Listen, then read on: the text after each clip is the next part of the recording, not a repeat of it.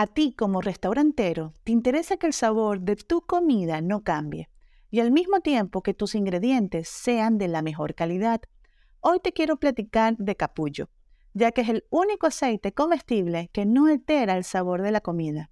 Además, soporta temperaturas muy altas y tiene omega 3 y omega 6, que cuidan la salud de tus comensales.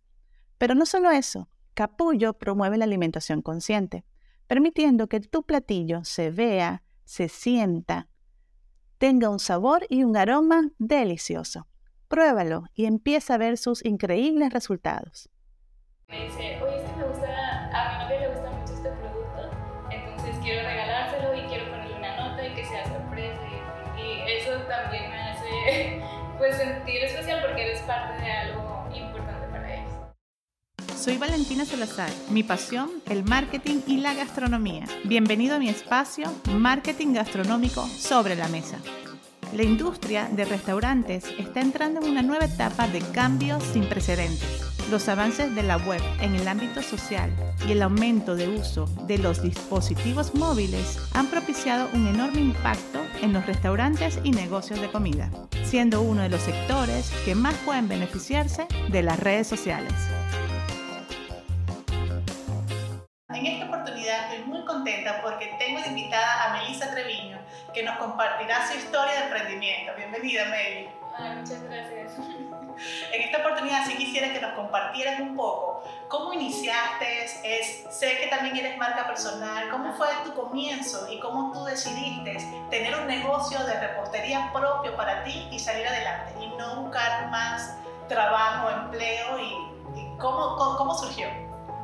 Pues porque estaba trabajando en un lugar muy, de producciones muy grandes y la verdad es que sí me encanta, me encanta estar haciendo producción, pero ya quería empezar algo mío, invitar a la gente que probara lo que yo hago porque ahí prácticamente es un lugar muy exclusivo para cierta gente.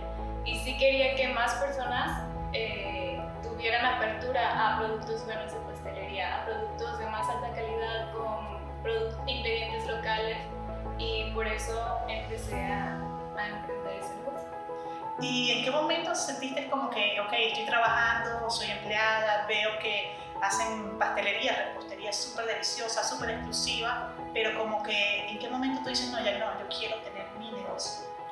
Pues porque son, son horarios muy pesados y ya no era algo que me motivaba y no estaba desarrollando solamente producir. Entonces, pues yo tenía una carrera, bueno, tengo una carrera y creo que iba más allá que solamente estar fabricando pasteles, ¿no? Entonces, era lo que, por eso yo decido salirme de ahí y empezar mi propio negocio. Y, y también me llama mucho la curiosidad, ¿por qué no tener un nombre como de empresa, sino que es tu propio nombre? la verdad fue porque no quería ponerle algo así como que ya casi todos los lugares de postre tienen como dulce, postre o la dulce, algo. Entonces no quería eso.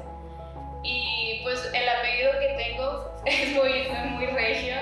Entonces dije, lo voy a poner así, Melissa Treviño, y se identifica como una persona regia que está trabajando en lo que le gusta. ¿Y actualmente cuántos tipos de repostería tienes? Tengo un menú con una variedad de 12 pasteles. Entre esos pasteles que son para compartir, tengo las versiones individuales y por temporada voy sacando algunos, algunos productos dependiendo los ingredientes que haya en la temporada. ¿Y qué recomendarías a las chicas y chicos que a lo mejor están estudiando repostería, pastelería o ya trabajan desde su casa? ¿Qué tú le puedes dar como consejo para, para meterse en este tema de ser marca personal, tener tu negocio? Y, seguir tu sueño? Pues que es lo mejor. Eh, yo creo que a lo mejor al principio sí está bien que aprendas en la escuela, en trabajo, en prácticas, pero lo, este, lo mejor es que sí empiecen ya a emprender, porque va a ser la manera en que ellos se van a satisfacer personalmente, ya no solamente para una empresa, sino para ellos, y hay mucho crecimiento personal a solamente estar haciendo Meli, y un ejemplo, siempre menciono en mi caso que a mí me satisface muchísimo poder ayudar y solucionar los problemas de las personas que tienen sus negocios de alimentos y bebidas con el tema de marketing digital y redes sociales. En tu caso, ¿qué es lo que te hace feliz?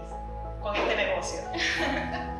el hacer postres. el postre de felicidad, me imagino que te conectas con los cumpleaños, las bodas. Yo cuando estoy haciendo postres estoy en un mundo totalmente separado de la realidad y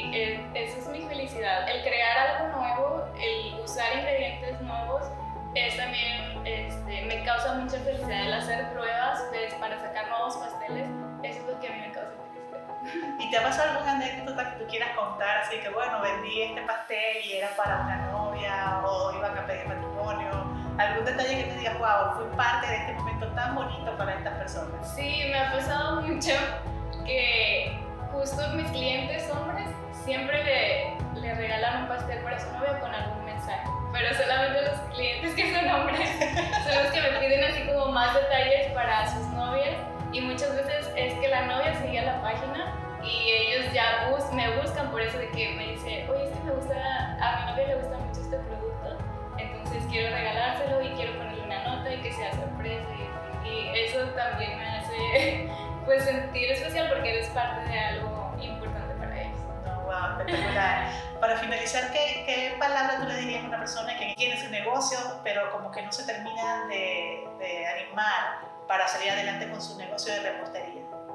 Que amen lo que hagan, que se crean, que se crean que su producto es excelente, es bueno y que eso lo transmitan eh, a las personas. Gracias, Mary.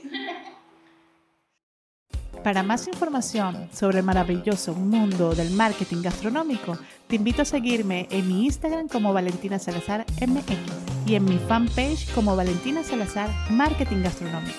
Mi página web valentinasalazar.com.